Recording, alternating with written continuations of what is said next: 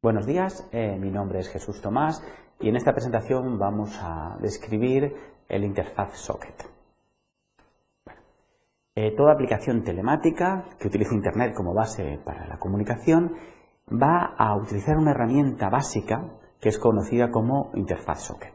A lo largo de esta presentación vamos a introducir eh, sus fundamentos y esto nos va a permitir pues, repasar ciertos aspectos de gran importancia en la arquitectura TCP/IP.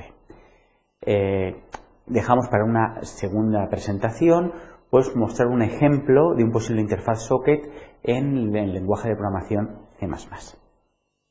Bueno, eh, cada vez que una aplicación en Internet quiere ponerse en contacto con otra aplicación para intercambiar cualquier tipo de información, eh, va a hacer uso siempre del nivel de transporte, que como recordaréis eh, daba unos servicios de intercambio de información eh, a través de la red de forma totalmente fiable y transparente. Eh, el interfaz socket va a definir las reglas que toda aplicación ha de seguir para utilizar los servicios del nivel de transporte. vamos a ver cómo el interfaz socket va a basarse en lo que es la arquitectura cliente-servidor. Van a haber dos roles claramente diferenciados. Por un lado tendremos los clientes y por otro los servidores. Eh, el concepto de socket, ¿vale? que podríamos traducir literalmente del inglés como enchufe, nos va a describir eh, el punto final de una comunicación. De manera que toda conexión va a tener siempre dos sockets, una en la parte del cliente y otra en la parte del servidor, ¿vale? que gráficamente nos permite ver cómo se ha hecho eh, este enchufe entre las dos partes. Eh, todos eh, sabréis cómo cada uno de los diferentes ordenadores conectados a Internet se va a identificar mediante lo que es su dirección IP.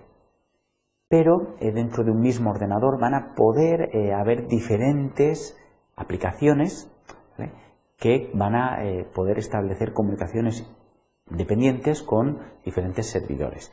Por lo tanto, eh, el nivel de transporte introduce el concepto de puerto para identificar las diferentes aplicaciones que podemos tener dentro de un mismo ordenador. Por lo tanto, un socket se va a identificar mediante la dirección IP del ordenador donde nos encontramos más el número de puerto que identifica lo que es la aplicación. Eh, los diferentes servidores van a utilizar números de puerto perfectamente conocidos para que de esta manera los clientes puedan conectarse a un puerto conocido.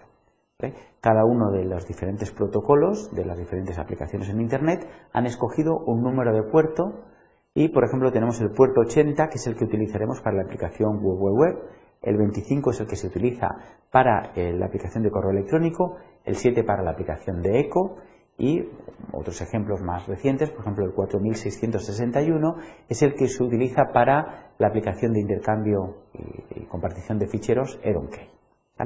Aquí en el ejemplo se muestra cómo eh, tenemos un ordenador A que va a seguir el rol de cliente con la dirección IP aquí indicada y vamos a tener dos entidades a nivel de aplicación, dos programas.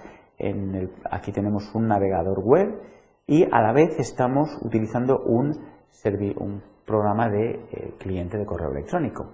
Estos dos programas, ¿vale? de forma simultánea, están utilizando servicios del nivel de transporte para intercambiar información con un servidor web, por supuesto el navegador web, y un servidor de correo electrónico. Por supuesto, cada programa se ha conectado al número de puerto correspondiente a cada uno de estos servicios del el servidor que es el ordenador B. Vemos cómo realmente estos cuatro sockets que aparecen aquí como puntos negros serían los extremos de dos conexiones entre cliente y servidor.